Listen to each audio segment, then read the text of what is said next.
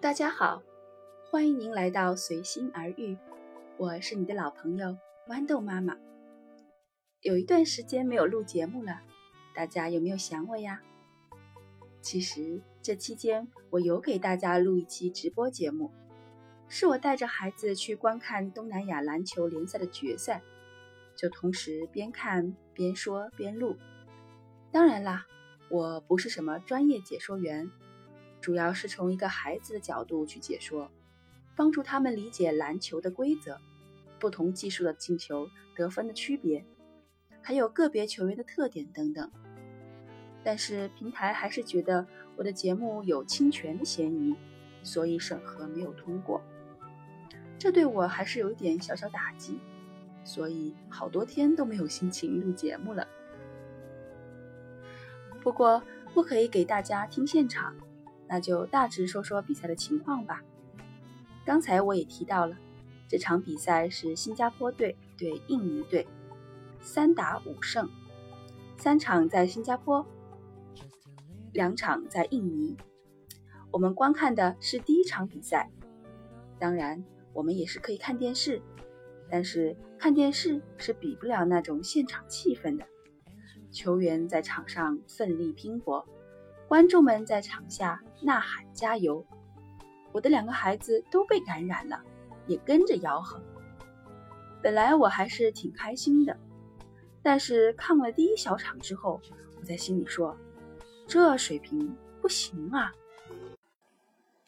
我怎么觉得还不及我家乡一个小城市的篮球队的水平呢？”但是毕竟周围大部分是新加坡人。都在为自己的国家呐喊助威，我就只能把话放肚子里了。本来是想让孩子欣赏一下高水平运动员的本领，但是看着他们百发无中的，只好跟孩子们说，球员有时候也会状态不好。但是比分落后了，他们也不能气馁，还是坚持防守，主动进攻。一旦有球投进，我也跟着孩子们一同兴奋。那场的比赛，最后新加坡败给了印尼队。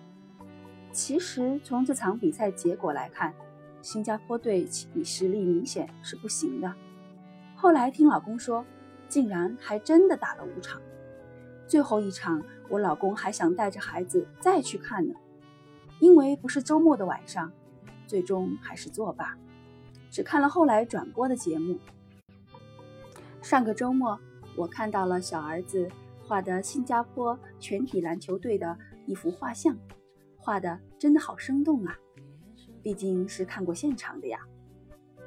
我觉得带孩子去观看现场真的非常的好，因为现场的比赛能够更好的帮助孩子们对一项体育运动的理解，不仅仅是对具体技术和团队配合的学习。更是体育精神和明星榜样对孩子的感染。现在基本上每个小孩从小就开始学习一项他们喜欢的运动，比如我的孩子六岁的时候就开始学游泳，现在基本上四种泳姿，五十米的游泳池来回游不成问题。现在应他们的要求去学踢足球，每个星期六和星期日早上都要训练。除了公共假期，我和老公没有一个早上可以睡懒觉的。每次叫儿子起床，他就自己起来了，迅速收拾衣服就出门了。再想想新加坡这常年夏天的气温，这就是一项体育运动的魅力吧？我想，除了运动本身对孩子的吸引之外，我想最重要的就是培养一种体育精神，而体育精神的最好体现。就是在赛场上，让孩子们向最优秀的运动员学习。我相信榜样的力量是无穷的。感谢您的聆听，这一期我们就聊到这里，再见。